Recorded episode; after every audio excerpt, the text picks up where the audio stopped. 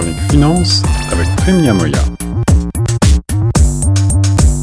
Pour éclaircir les problèmes d'économie et de finance, j'ai toujours le grand plaisir de rejoindre chaque semaine notre spécialiste en la matière, Prime Niamoya. Et aujourd'hui, nous allons nous pencher sur ces problèmes de perturbation liés à la chaîne d'approvisionnement. On en entend beaucoup parler lorsqu'il s'agit euh, de retard euh, de commandes que l'on a fait sur le net, entre autres, mais on ne sait pas toujours de quoi il découle. Alors avec Prime, on va essayer d'y voir plus clair. Bonjour mon cher Prime. Bonjour Guillaume. Alors Prime, tu as pour nous euh, sélectionné quelques articles de presse. Tout d'abord, est-ce que tu peux nous définir ce qu'on entend par chaîne d'approvisionnement? Oui, euh, justement, c'est le but de cette chronique, c'est de faire le point sur les chaînes d'approvisionnement. Euh, c'est tout un réseau organisé de partenaires qui échangent des matières premières et de l'information dans le cadre d'activités menant ultimement à la livraison des produits finis. Donc, euh, prenons le cas d'une voiture. Les chaînes d'approvisionnement est constituée d'une multitude de fournisseurs c'est vrai, on, le sait, des composantes euh, très euh, complexes euh, qui, permettent la fabrication de voitures et qui vont de métaux rares jusqu'au plastique en passant par les, les, tissus, les cuirs et autres pneus. Il y en a beaucoup. Euh, l'exemple d'une voiture, c'est vrai que c'est bien choisi parce que on le sait, eh bien le, secteur automobile a été lui-même très perturbé, un petit peu bouleversé justement au cours de la pandémie des deux dernières années euh, par ces problèmes de, de chaîne d'approvisionnement. Alors, qu'est-ce que dit la presse sur ces problèmes et en particulier pour ce qui intéresse peut-être davantage encore euh, nos auditeurs, le secteur alimentaire? Absolument dans le secteur alimentaire, il y a aussi eu des problèmes d'approvisionnement parce qu'il y a eu des perturbations dans tous les réseaux du producteur jusqu'au produit final. Ça a l'air de rien, mais euh, la viande que vous achetez sur les rayons, il a dû subir plusieurs transformations depuis l'éleveur, en passant par l'abattoir, jusqu'à la transformation par les industries de la viande. Voilà, plusieurs. Pour arriver euh, jusqu'à votre assiette. C'est ça, c'est bien ça. Euh, mm. Alors, est-ce que on, sait quelles sont les causes principales de ces perturbations euh, qu'on a pu observer, en particulier justement durant ces deux dernières années de pandémie? Bien, il y a eu plusieurs causes. Il y a eu d'abord la pandémie qui a perturbé complètement toutes les prévisions. Il y a eu certains produits euh, qui ont causé des pénuries aux matières premières. Il y a eu des perturbations d'approvisionnement qui continuent à interférer sur la disponibilité de certains produits. Ce qui fait dire d'ailleurs aux industries alimentaires aujourd'hui que même si les produits essentiels restent disponibles, certaines marchandises seront de plus en plus sporadiques. Alors ça veut dire qu'il faut s'attendre à davantage euh, de rayons vides concrètement dans nos supermarchés euh, d'ici les mois et les années à venir? Pour certains types de produits, mais pas pour les produits essentiels. Bon, on a rassuré. faut le souligner. Alors les, problèmes de chaîne d'approvisionnement, on en parle aussi euh, à l'aune de ce qui se passe en ce moment avec euh, ce grand euh, convoi de protestation de camionneurs qui traversent l'ensemble du Canada. Ils sont partis depuis Vancouver jusqu'à Ottawa et puis il va y encore avoir des, des manifestations chez nous à Toronto le week-end prochain. Est-ce que ce secteur des transports fait aussi partie de la chaîne d'approvisionnement, j'imagine?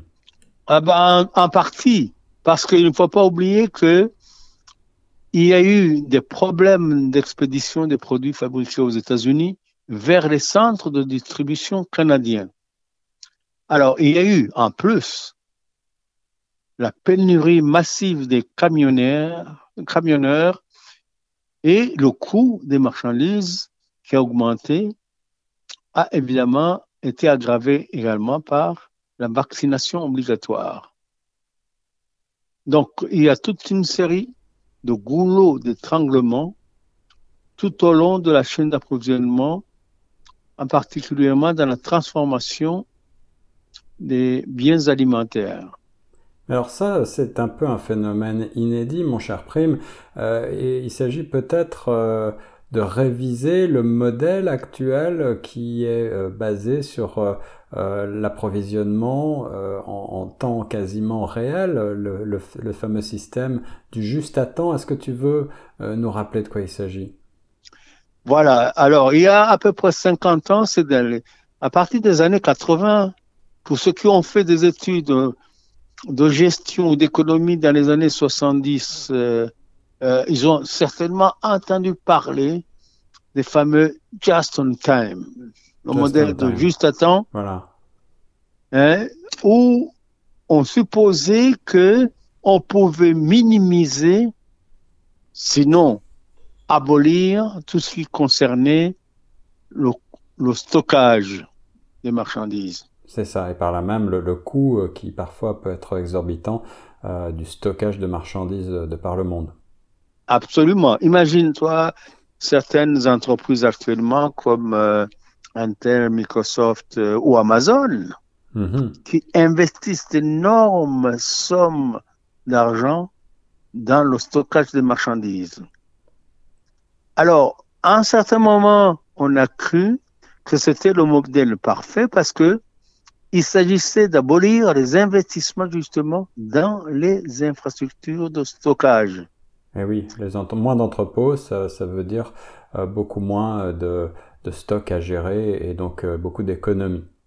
Absolument. Donc on fait une commande. Donc on supposait que le, le just in time, le juste à temps, allait fonctionner parfaitement comme une une pièce d'horlogerie suisse.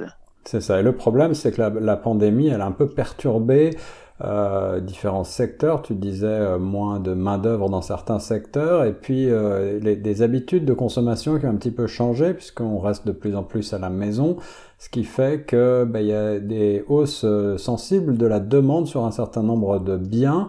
on a pu voir ici au Canada les, les, vélos, les canettes de bière ou même le secteur du, du bois qui ont été mhm. très touchés. Il était difficile à certains moments durant la pandémie de s'en procurer.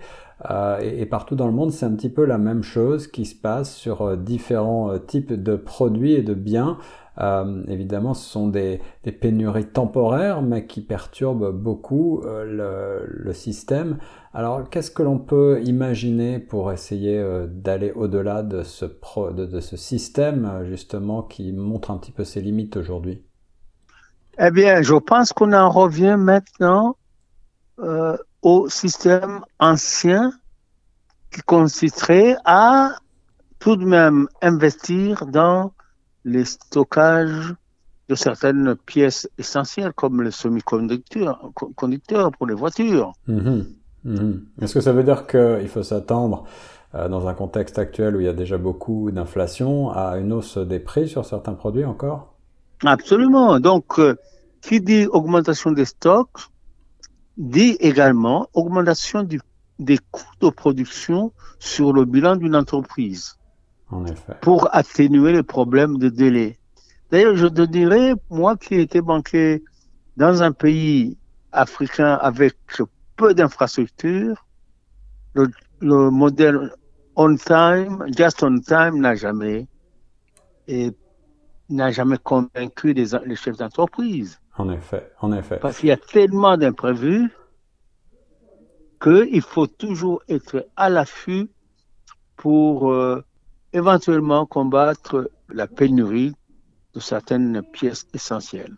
La pandémie a fait réaliser des plans de contingence aux entreprises. Mm-hmm. Des initiatives sont en train d'être déployées par certaines grandes entreprises comme euh, Amazon, Intel, Apple, Mhm. pour rapatrier une partie de la production qui avait été délocalisée à l'étranger, souvent avec l'appui massif des gouvernements. Mais je dois ajouter également que toutes les entreprises qui le souhaiteraient ne sont pas à mesure financièrement de le faire. C'est vrai, tu as raison de le souligner. Alors, en, conclusion, est-ce que il faut s'attendre à ce que ces perturbations des chaînes d'approvisionnement mondiales se poursuivent, ou est-ce qu'on peut euh, espérer, avec la fin programmée de la pandémie, on l'espère en tout cas, euh, que euh, les choses redeviennent entre guillemets comme avant? Bien, d'après certains spécialistes de la question, les pressions qui sont exercées actuellement sur les chaînes de d'approvisionnement mondial vont finir par s'atténuer et permettre la réaffectation des ressources de la production au secteur où la demande et l'augmentation des prix sont les plus fortes. Mm-hmm. Mais ceci signifie également que certains produits seront sacrifiés. L'analyse de la hum, pression donc sur les chaînes d'approvisionnement et des problèmes de, euh, de pénurie que l'on vit parfois actuellement par notre ami Prime Niamoya, c'était la chronique économie et finance sur les ondes de choc FM. Merci beaucoup Prime.